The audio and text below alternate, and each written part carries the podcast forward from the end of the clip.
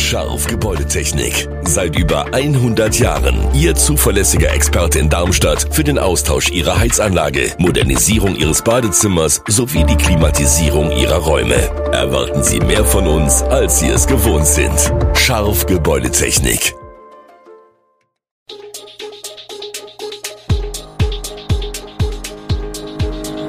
Gude, unser morgendliches News Update. Das Wichtigste aus Südhessen für Sie im Überblick. Guten Morgen aus Darmstadt an diesem 25. Januar. Irritationen um den Aldi-Neubau in Ahalgen und Finanzstützen für ein Odenwälder Krankenhaus. Außerdem, Deutschland liefert nun doch Kampfpanzer an die Ukraine. Das und mehr gibt es heute für Sie im Podcast. Irritation um den Aldi-Neubau in Ahalgen. Der Discounter hat seinen Bauantrag für die Grundstücke zwischen Frankfurter Landstraße und Darmstädter Straße zurückgezogen. Im Februar vergangenen Jahres hatten die Stadtverordneten dem Neubau zugestimmt.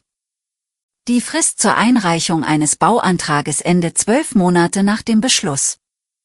Aldi hat also noch Zeit, einen neuen Bauantrag einzureichen. Der Discounter plant den Bau einer rund 1100 Quadratmeter großen Einzelhandelsfiliale mit Tiefgarage und 16 Wohnungen. Die Gegner des Projekts waren von Anfang an der Meinung, das Objekt sei überdimensioniert, zu wuchtig im Ortsbild und schaffe Konflikte zwischen Straßenbahnen und Lieferverkehr. Anwohner fürchten Verkehrschaos, die SPD rechnet mit der Verdrängung etablierter Einzelhändler. Ein Markt in den Randbezirken wäre sinnvoller gewesen, mahnte auch der Gewerbeverein. Ende der Woche will Aldi eine Stellungnahme abgeben. Früher als im Infektionsschutzgesetz vorgesehen, wird in Hessen die Maskenpflicht im öffentlichen Personennahverkehr zum 2. Februar abgeschafft. Das hat das Sozialministerium vergangene Woche bekannt gegeben. Die Infektionszahlen seien niedrig und die Lage in den Krankenhäusern beherrschbar, so die Begründung. Die Argumente der Politik zur Abschaffung findet Jürgen Gelis, Sprecher der für den ÖPNV in Rüsselsheim zuständigen Stadtwerke, nachvollziehbar. Von unserer Seite haben wir die Busse so sicher gemacht, wie es uns möglich war, unterstreicht Gelis und verweist auf nachgerüstete Luftfilter in der kompletten Busflotte. Der Beschluss schaffe zudem mehr Einheitlichkeit, so Christian Sommer. Denn laut dem Geschäftsführer der lokalen Nahverkehrsgesellschaft Kreis Groß-Gerau hatte die Bereitschaft zum Tragen einer Mund-Nasen-Bedeckung im zurückliegenden halben Jahr stark nachgelassen. Zu Hochzeiten der Pandemie habe bei den Fahrgästen noch eine hohe Akzeptanz geherrscht und auch Jürgen Gelis bestätigt, dass sich die Fahrgäste zum allergrößten Teil an das Tragen der Maske gewöhnt hätten. Doch zum Schluss sei es immer schwieriger geworden, die Maskenpflicht umzusetzen, beobachtete Sommer. Erneut wird der Odenwälder Landkreis in die Bresche springen, um seiner Tochtergesellschaft Gesundheitszentrum Odenwaldkreis finanziell über die Runden zu helfen. Bei seiner Sitzung am Montag in Erbach hat der Haupt- und Finanzausschuss des Kreistags dafür gestimmt, das Eigenkapital des Tochterunternehmens mit bis zu 20 Millionen Euro zu stärken. Die Zahlungen sind in Abhängigkeit der finanziellen Notwendigkeiten der Gesellschaft zu leisten, heißt es ergänzend in der Beschlussvorlage für die Kreistagssitzung am kommenden Montag. Die ersten 8 Millionen Euro aus dieser Summe sollen zeitnah an die GZO GmbH fließen. Wie bei der Debatte im Hauptausschuss betont wurde, wird diese Eigenkapitalerhöhung die letzte gewesen sein, auf Anweisung der Landesregierung dürfen die kommunalen Krankenhäuser künftig nicht mehr über diesen Weg unterstützt werden.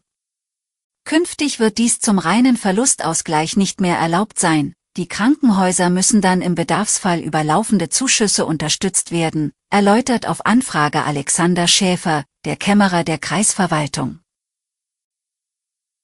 Obst und Gemüse sind im Vergleich zum Vorjahr deutlich teurer geworden. Zeitgleich hat auch die Nachfrage nach den Produkten nachgelassen. Die Preissteigerungen und sinkende Kundenzahlen bemerken auch die Landwirte und Direktvermarkter im Landkreis Darmstadt-Dieburg. Obst und Gemüse sind im Ankauf etwa ein Drittel teurer geworden, berichtet etwa Michaela Albrecht vom Bauernhof Albrecht in Großbiberau. Im Hofladen verkaufen die Albrechts neben den selbst angebauten Kartoffeln auch zugekauftes saisonales Gemüse wie Feldsalat, Karotten, Wirsing und Kohlrabi. Die teureren Einkaufspreise hätten allerdings auch mit der Jahreszeit zu tun, erklärt Albrecht. Im Winter müssen die Landwirte ihre Produkte warm halten, das verursacht natürlich Mehrkosten. Aber nicht nur die Temperaturen sind schuld, Laut Statistischem Bundesamt sind die Lebensmittelpreise im vergangenen Jahr insgesamt angestiegen. Bei Obst liegt der Anstieg bei etwa 3 Prozent, bei Gemüse sind es fast 11 Prozent. Die Bundesregierung hat entschieden, Leopard-Kampfpanzer an die Ukraine zu liefern. Deutschland erlaubt auch anderen Staaten die Weitergabe von Leopard-Kampfpanzern aus deutscher Produktion an die Ukraine.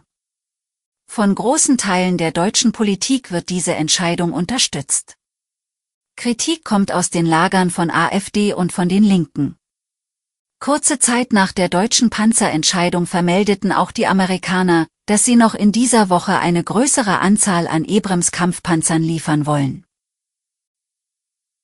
Wer infolge einer Corona-Impfung eine gesundheitliche Schädigung erlitten hat, hat kaum Aussichten auf eine Entschädigung durch den Hersteller des Impfstoffs.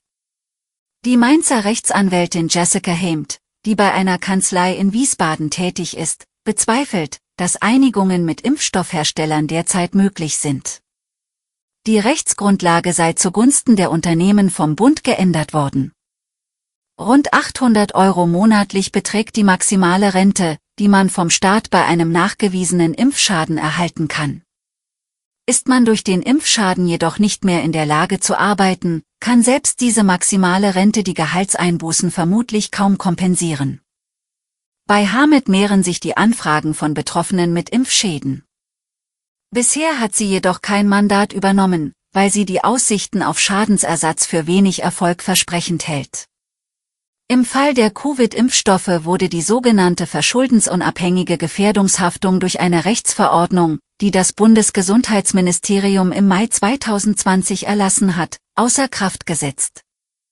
Die volle Beweispflicht liege daher bei demjenigen, der glaubt, einen Impfschaden erlitten zu haben. 2022 war ein schlechtes Jahr für den Klimaschutz in Deutschland. Der Ausstoß an Kohlendioxid stagnierte bei rund 761 Millionen Tonnen und blieb damit zum zweiten Mal hinter dem 2020 erreichten Ziel zurück. Und das, obwohl 2022 wetterbedingt ein Rekordjahr für die erneuerbaren Energien war und der Verbrauch insgesamt deutlich zurückging minus 4,7 Prozent. Der Grund? Bei der Stromproduktion wurde Gas in großem Stil durch besonders schmutzige Kohle ersetzt. Das war die Antwort auf die ausbleibenden Gaslieferungen aus Russland. Deshalb ist die schlechte Bilanz 2022 auch keine Überraschung. Doch was heißt das für die Klimaziele? Trotz aller von der Ampelregierung beschlossenen Beschleunigungsgesetze dürften diese kaum noch zu schaffen sein. Denn verschärfend kommt hinzu, dass Verfehlungen auf die Folgejahre draufgeschlagen werden. Somit ist die E-Kohle-Delle des zurückliegenden Jahres das geringere Problem der Bundesregierung. Entscheidend wird sein, wie schnell es gelingt, beim Ausbau der Erneuerbaren den Turbo zu zünden. Alle Infos zu diesen Themen und noch viel mehr finden Sie stets aktuell auf www.echo-online.de. Gute Südhessen ist eine Produktion der VAM von Allgemeiner Zeitung, Wiesbadener Kurier, Echo Online und Mittelhessen.de. Redaktion und Produktion die NewsmanagerInnen der VAM. Ihr erreicht uns per Mail an audio.vam.de.